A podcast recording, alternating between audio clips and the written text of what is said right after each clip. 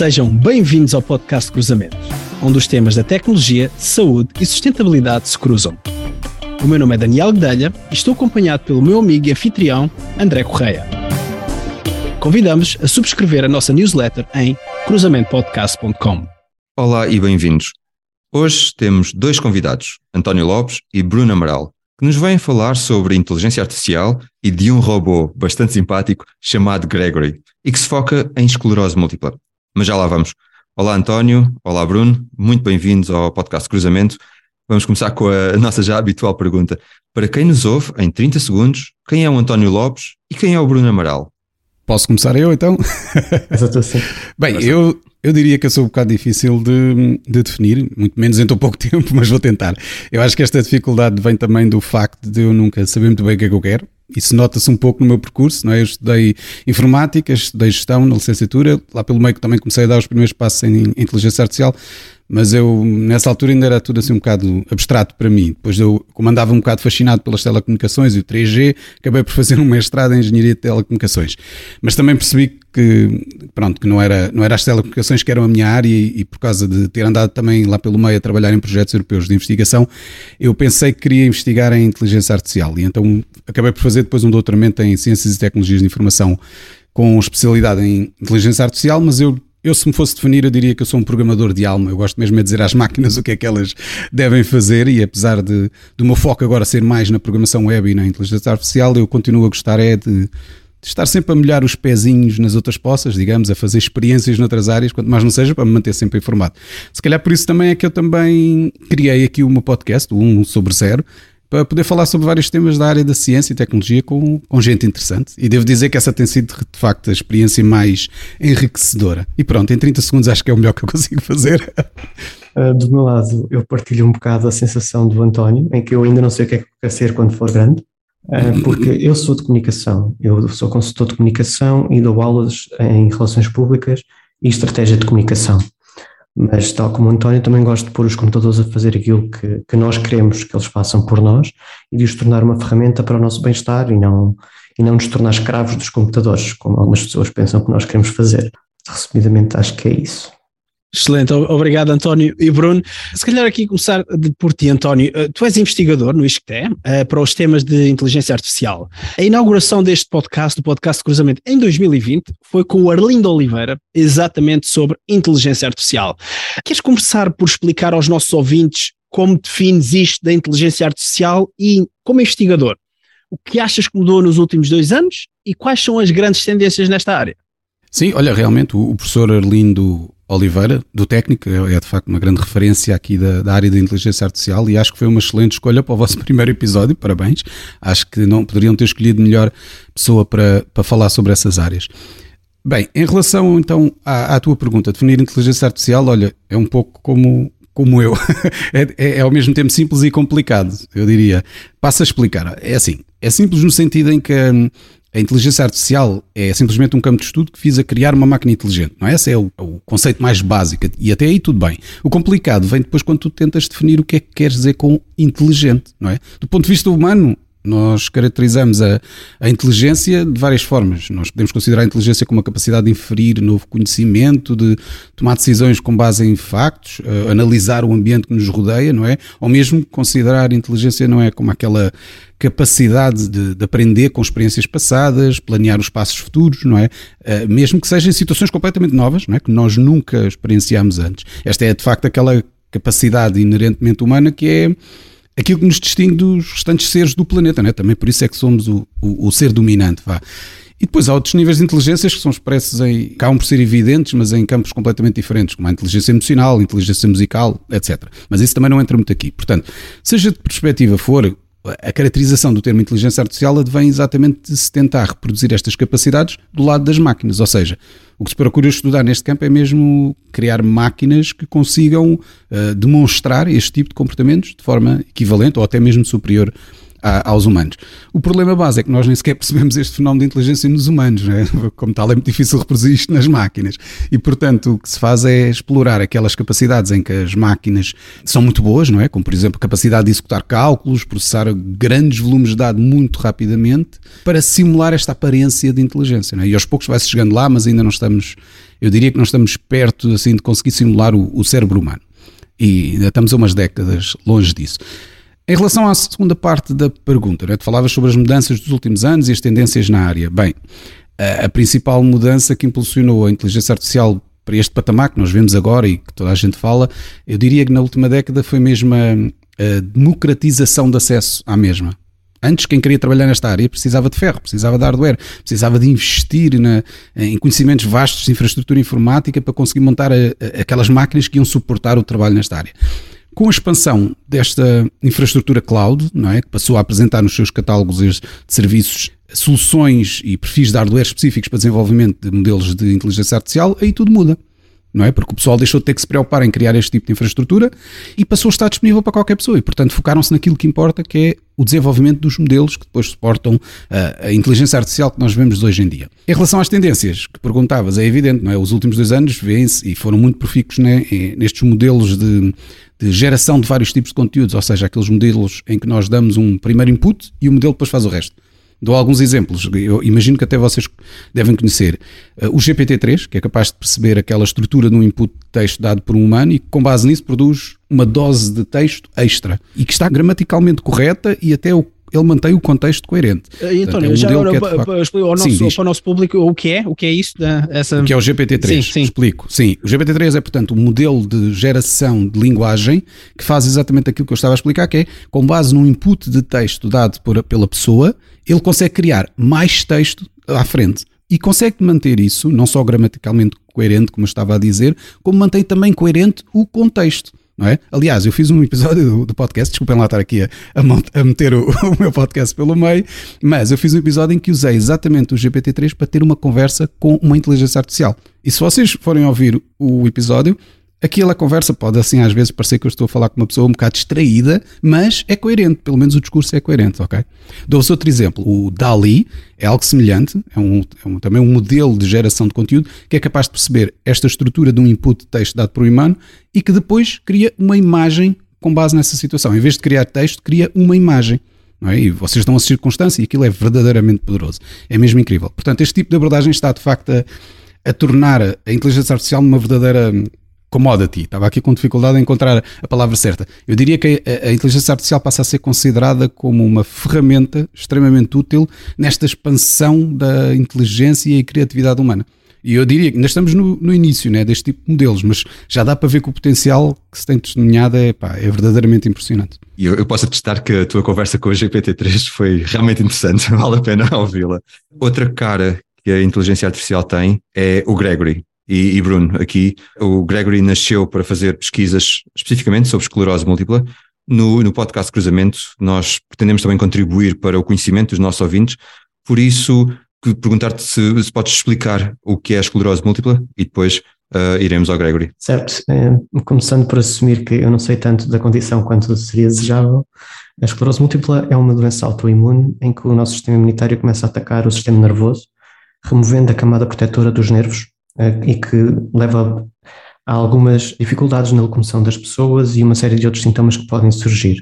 Eh, cada pessoa acaba por desenvolver sintomas diferentes, porque depende de onde foi o ataque do sistema imunitário ao sistema nervoso e de quais são as lesões que surgiram na pessoa como resultado desse desregulamento do sistema imunitário. Grosso modo é isto. Acho muito bem explicado, Bruno. Tal como o André disse, vamos então voltar aqui ao Gregory, que nasceu para fazer essas tais pesquisas. Queres falar-nos um pouco mais sobre isto, sobre o Gregory? Lá está, como nasceu, qual o seu propósito e qual o impacto que tem tido nos seus utilizadores? O Gregory surgiu mais por uma necessidade minha do que outra coisa qualquer. A ideia começou a surgir quando eu fui diagnosticado e quando estava a começar a pensar, ok, eu tenho que me informar um bocadinho melhor sobre o que é que está a ser investigado nesta área e como é que eu posso então melhorar a minha qualidade de vida. Obviamente que eu não queria passar o tempo todo agarrado ao Google ou, ou ver fontes pouco credíveis. Então a solução foi começar a estruturar um sistema que fosse fazendo essas pesquisas por mim e que fosse organizando isso tudo numa base de dados. E depois tive a sorte de que o António, vendo o sistema a crescer, se lembrou, então, mas espera aí, se colocarmos aqui um algoritmo de machine learning, se calhar tu escusas de ler tudo e nós começamos a, a poder enviar automaticamente notificações sobre o que é que é relevante, tendo em conta aquilo que o sistema já aprendeu contigo. E foi assim que isto foi começando, já lá vão quase dois anos, vai fazer dois anos em fevereiro. O impacto que tem tido nas pessoas é que eu fui fazendo o sistema crescer aos pouquinhos uh, e temos algumas pessoas que vão ao site para fazer a pesquisa por ensaios clínicos e para receber a informação dos ensaios clínicos automaticamente no e-mail. E, e temos também alguns uh, médicos e investigadores de, neurologia que estão a usar o Gregory para receber todas as terças-feiras um e-mail com aquilo que o, o sistema encontrou de mais relevante.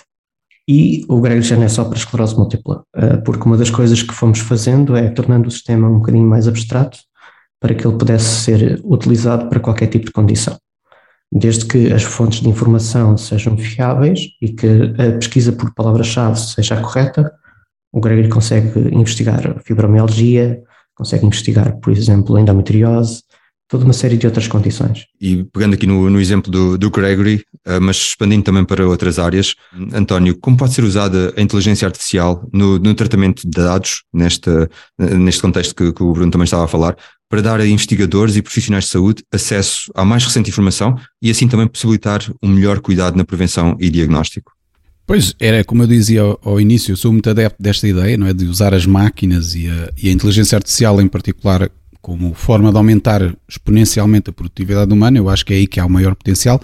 E eu não gosto muito desta perspectiva de se usar a inteligência artificial para substituir a inteligência humana. Portanto, nesta perspectiva de extensão das nossas capacidades, eu acho que é, é, é aí que nós devemos operar. Devemos delegar nas máquinas aqui em que, em que, elas são muito boas, nomeadamente, como eu dizia ao início, a capacidade de processar grandes volumes de dados. E o Gregory é exatamente este exemplo, não é? De tipo de delegação em que nós pusemos a parte chata de analisar milhares de artigos do lado da máquina e do lado humano recolhem-se os louros, não é? De ter-se de processar só aquela informação uh, que é relevante. Ou seja, é aquela velha expressão de separar o trigo do joio, não é? Pomos a máquina a fazer a triagem de toda a informação e ajuda-nos a processar apenas o que é realmente importante para o humano. Lá está, aumentamos assim a produtividade do humano. E isto já, já se tem vindo a testemunhar em diversas áreas da saúde, não é? Seja na análise de imagens e fotografias para diagnóstico de doenças como o cancro de pele, seja na análise de sinais uh, vitais contínuos para detecção de eventos como problemas cardíacos ou metabólicos, uh, seja na análise de fenómenos como o dobramento de proteínas. Eu não sei se é assim que se traduz aquilo, protein folding, sabem o que é? Eu não sei explicar isto muito bem, mas pronto, é aquela ideia de que se estuda a estrutura 3D de uma proteína para perceber como é que ela deve corretamente se dobrar, porque é isso que depois ajuda a perceber alguns destes fenómenos biológicos que podem contribuir para prevenir algumas doenças, imagino eu. E, portanto, neste contexto, eu acho que, de facto, a inteligência artificial tem este potencial enorme como ferramenta de aumento da produtividade dos humanos, porque ajuda-nos a estudar e a diagnosticar doenças com base nisto, não é? E, e, e tiram-nos muito daquele trabalho rotineiro e chato que tem que ser feito por, por, que pode ser feito por máquinas para evitarmos que ter que gastar o tempo dos humanos nisso, quando os, os humanos podem trabalhar exatamente na outra faceta que é muito mais uh, interessante, não é? Sem dúvida, António. De facto, no último episódio do podcast Cruzamento, falámos com o João Magalhães, cofundador uh, da Nockcare, e foi referido nesse episódio que a inteligência, que é curioso na linha que estavas a dizer, a inteligência artificial não ameaça os profissionais de saúde, mas são os profissionais de saúde que não sabem sobre estas tecnologias que vão ser substituídos pelos que sabem. E para ti, se calhar, Bruno, concordas? Esta ideia faz sentido para ti também? O que eu sinto é que realmente as pessoas estão com um bocado de receio de, dos robôs por culpa dos filmes, eh, não é? Eh, então isso acaba por se traduzir em pessoas acharem que vão perder o trabalho porque agora a inteligência artificial vai fazer tudo por elas. Não é verdade, porque é tal e qual como o António estava a dizer. O Gregory pode fazer o trabalho chato de passar a pente fino 1500 artigos, que é o que ele tem mais ou menos neste momento a, na base de dados escusam de os profissionais de saúde ter que andar a varrer todos os dias o, o que é que foi publicado recentemente para saber se há alguma coisa que é relevante ou não. Da mesma forma, isto foi uma ideia que o António partiu aqui há uns tempos, o volume de informação que nós produzimos hoje em dia é de tal maneira gigante que um profissional de saúde ou um profissional de qualquer outra área nunca vai ter a totalidade do conhecimento, nunca vai ter sequer a possibilidade de responder diretamente a uma pergunta sem fazer dois ou três dias de investigação sobre aquele tema muito específico. E é aí que vai entrar a inteligência artificial. É eu poder fazer perguntas a um sistema que foi treinado com informação de qualidade para que ele me diga, ok, então para a tua questão específica sobre qual é o melhor tratamento para esta doença, temos aqui estas evidências. Numa segunda fase, depois cabe um profissional de saúde, ou um médico, ou um investigador, ok, vamos lá então confirmar mais a fundo o que a inteligência artificial está a dizer, para confirmar ou não e para escolher se para o caso concreto do meu paciente este é o melhor caminho ou não. Ou seja, nunca se trata de substituir um, um pelo outro, é dar mais ferramentas às pessoas. E, nesta, nesta complementaridade que vocês estão a referir, um bocadinho no, no plano mais macro, a inteligência artificial traz também alguns desafios de ética ao ter esta complementaridade com, com, o ser humano. Por exemplo, os acidentes com carros autónomos, que às vezes vêem uh, na, nas notícias, uh, se um algoritmo der informação errada a um técnico ou provocar um acidente, de quem é a culpa? É da máquina? É do developer? É de quem usa a máquina? António, aqui gostaríamos de saber qual a tua opinião sobre esta questão de ética quando ligada à inteligência artificial. Epá, nessa conversa, eu adoro de facto essa conversa e acho que é muito importante termos a, de, a, diversos níveis. Só que eu diria que é impossível de responder no, no curto espaço de tempo que temos. Eu acho que era preciso um episódio só para responder a isso. Mas eu acho que há aqui uma outra discussão que nós, mais pequena que podemos ter. Só um pequeno disclaimer. Eu acho que não sou a pessoa indicada para fazer uma análise absolutamente legal destas questões, porque de direito eu percebo muito pouco. Mas eu penso que podemos extrapolar aqui alguma culpa em relação ao exemplo que tu estavas a dar. Isto é, o, o autopiloto que existe atualmente nos Teslas, não é? Só essa pequena nota. Esses autopilotos que existem atualmente é considerado naquilo que é chamado nível 2, numa escala que vai, julgo eu, até ao nível 5, que é o que se considera o veículo verdadeiramente autónomo. E portanto, nós ainda só estamos no nível 2. E neste nível 2 é definido que, apesar de se poder deixar o veículo fazer eh, algumas das manobras, é exigido ao condutor que esteja sempre e constantemente atento ao comportamento do veículo certo? Para poder reagir em caso de erro do veículo supostamente autónomo, não é? E como tal, neste caso, se há um erro do carro e uma catástrofe acontece, eu diria que a culpa é sempre do condutor. Portanto, não há, aqui, neste momento, pelo menos, não há dúvida. Mas eu suponho que tu não querias estar a falar desta perspectiva atual, mas mais numa perspectiva futura em que os os veículos estarão, por exemplo, nessa categoria de nível 5 em que são considerados verdadeiramente autónomos. Consideradamente autónomos. E aí a coisa começa a ficar mais difícil de analisar em termos de culpa. Porque, pensar assim, eu, eu pelo menos eu quero acreditar que quem decide dar essa classificação a um determinado veículo e, e, que permite que esse veículo navegue assim na estrada sem qualquer intervenção humana, deve ter feito os testes todos necessários que permitem assegurar que o veículo é de facto seguro, não é? Para ter esta condução autónoma. E portanto, quando nós chegamos a esse ponto, a responsabilidade já está muito distribuída por diversas entidades, porque nós já somos muitos intervenientes diferentes a participar nisto que fizeram parte de um circuito de análise, de testes, aferiram se o produto é seguro e, portanto, conseguem considerar que o produto deve ser usado sem restrições. E se pensares se isso é acompanhado, não é? Uma correta monitorização por entidades oficiais para garantir que o produto se mantém seguro ao longo do tempo, eu parece-me um modelo adequado para permitir que nós possamos ter exatamente veículos autónomos a andar nas nossas estradas. Agora, não sei se perceberam onde é que eu queria chegar com isto, mas na verdade eu estou aqui a tentar fazer um paralelismo entre isto e aquilo que existe atualmente, hoje em dia, e há bastantes décadas, numa área muito específica, que é os organismos que são responsáveis por monitorizar os fármacos. Da mesma maneira que nós temos um, um organismo como o Infarmed e outros organismos análogos nos outros países que testam e monitorizam rigorosamente todo o tipo de medicamentos para perceberem se são seguros para consumo geral, Será que não está também nesta altura de pensarmos numa uma abordagem semelhante para a inteligência artificial? Será que faz sentido termos um organismo que é responsável por, hum, por analisar, não é? Os algoritmos de inteligência artificial são disponibilizados pelo, pelo mundo fora. André, Reparem, se nós Acho, acho interessantíssimo a comparação com os fármacos, é interessante que eu estava exatamente a pensar nisso. Acho que aqui o, pequeno caveat é que hum, quando na indústria farmacêutica, quando submetes uh, um dossiê, o dossiê fica fixo, portanto, portanto o medicamento à partida já não mexe, a, formula, a inteligência artificial é, é, um contínuo ou não, a refletir apenas. É verdade, é verdade, e tens toda a razão com esse aspecto. Por isso é que eu também falei em monitorização contínua.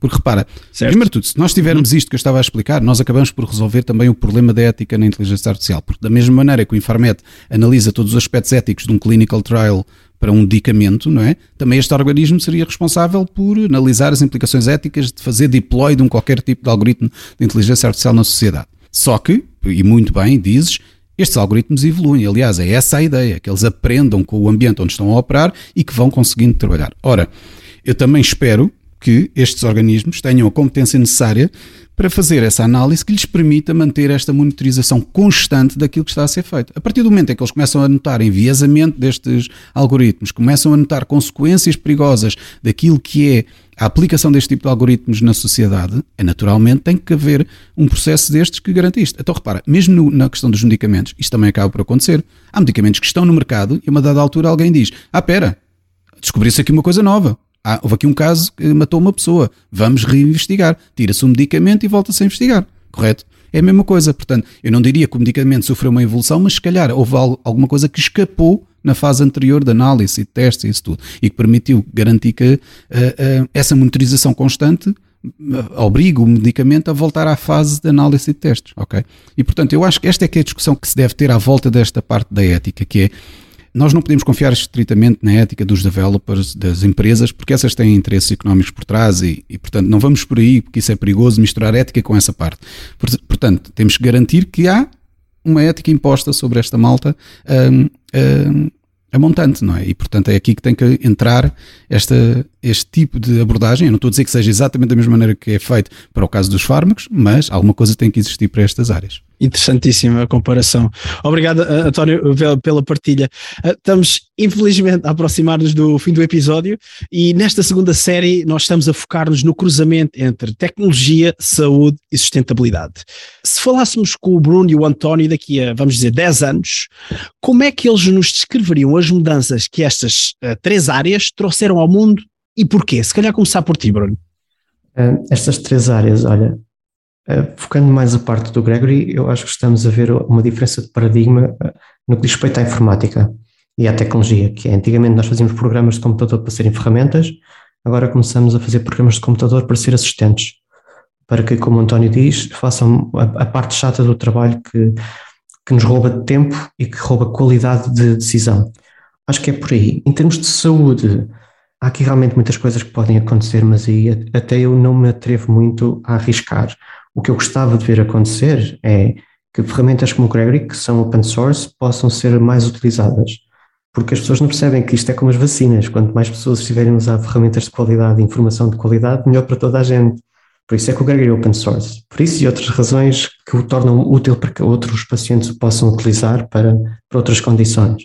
Mas no fundo é isso. Essa, e quanto à parte da sustentabilidade, a sustentabilidade que nós devíamos estar à procura não é só a ambiental, social e ecológica, devíamos estar também à procura de, em tudo aquilo pequenino que nós fazemos, como é que se torna sustentável. E é essa uma das outras razões pelas quais eu Gregory open source, porque se acontecer qualquer coisa a qualquer um de nós, ao menos o, o código fica lá e alguém pode tocar nele e levá-lo para a frente. E essa sustentabilidade de longo prazo acho que também é importante e não vejo as ferramentas que nós usamos hoje em dia a ter isso muito em conta até porque uh, outras que nós conhecemos, como o GPT-3 e, e, e, semelhantes, têm interesses económicos por trás e têm empresas privadas por trás, portanto é natural que eles tentem proteger a sua vantagem competitiva, não é? Obrigado, Bruno. Antes de passar ao, ao António, um, se as pessoas quiserem saber mais sobre o Gregory, basta ir ao Google e escreverem Gregory. Greg, ou... Gregory traço. Acho que se escreverem só Gregory vão encontrar muitas outras coisas, não é? Sim. Mas sim. Uh, pois, porque o nome Gregory surgiu porque ele inicialmente agregava pesquisas uh, e porque é também um hat tip ao Dr. Gregory House. Ok. Então, como é que as pessoas escrevem Gregory mais alguma coisa que é para irem diretos lá ao sítio certo? O que é que sugeres? Gregory-ms.com de multiple sclerosis. Ok, excelente. Obrigado, Bruno. Uh, António, a mesma pergunta para ti. Uh, epá, eu gostava muito de aceitar esse desafio e encarnar o António daqui a 10 anos, mas acho que isso não, isso não dá. Eu, eu acho que, olha, vou fazer antes a coisa ao contrário. Eu vou dizer aquilo que eu gostava de poder dizer daqui a 10 anos. Olha, eu gostava de poder dizer uh, que nós conseguimos efetivamente motivar aquelas grandes empresas tecnológicas a desenvolver uh, modelos de inteligência artificial verdadeiramente úteis para o avanço da saúde e que por isso mesmo uh, hoje em dia pronto, o combate às doenças acabasse por ser um pouco mais personalizado, não é? Imagina uma coisa do género. Uma análise ao sangue permite determinar não só as maleitas do que o paciente sofre, como permite logo definir o tratamento adequado direcionado e personalizado à, à, composição biológica e genética do paciente. Não é? Este é o tipo de análise que é um, um, volume de dados absurdo que poderia existir modelos de inteligência artificial daqui a 10 anos conseguissem fazer esse tipo de coisa. Gostava também de poder dizer que esses mesmos avanços na inteligência artificial permitissem ir mais além e trabalhar logo na, até na prevenção das próprias doenças, não é?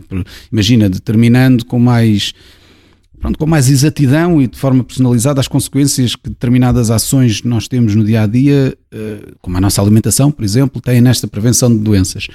E, e gostava também de dizer Olha, imagina que se conseguiu usar a inteligência artificial para acelerar o progresso tecnológico e social, assim uma grande bandeira, não é? A ideia de de, de, perceber que a gente pode utilizar a inteligência artificial para o bem, não é? E sempre sem descurar o desenvolvimento sustentável, não é? Para criar um mundo melhor para aquelas gerações que vêm depois de nós. Seja ao nível das alterações climáticas, seja da agricultura, dos transportes, da saúde, da justiça, da inclusividade, da liberdade, da igualdade. Epá, se eu conseguisse dizer isso daqui a 10, a 10 anos, eu ficaria de facto muito feliz. Cá, cá, estaremos, António e Bruno, para falarmos daqui a 10 anos, ver se, se essas mensagens bem, se, tornaram, se, tornaram, realidade. Um, Queria-vos agradecer, muito obrigado pelo vosso, pelo vosso tempo, pela vossa disponibilidade. Hoje, no podcast Cruzamento, falámos com António Lopes e Bruno Amaral sobre inteligência artificial, sobre o Gregory, um excelente trabalho que, que vocês estão a desenvolver, uh, e também sobre uma questão muito importante que é a questão da ética.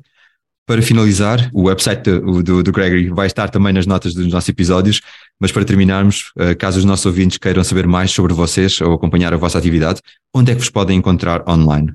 Então, para mim, eu acho que por agora é o Twitter eh, e também brevemente no Mastodon perto de si. e, e, também em brunamaral.eu. Eu também. Procurem-me procurem no Twitter, porque por enquanto, enquanto o Musk não me expulsar de lá, eu estarei por lá. Eu sou o Tony Virtual. Tony Virtual, fantástico. Eh, para, para, terminar, gostaríamos de recomendar aos nossos ouvintes o podcast Um sobre Zero, da autoria do António, que esteve aqui oh, connosco hoje. Uh, quanto a nós, podem também encontrar-nos no nosso website e redes sociais como LinkedIn, YouTube ou Twitter, se ainda lá estivermos. Convidamos também a subscrever a nossa newsletter. Despeço-me e até à próxima conversa. Até breve.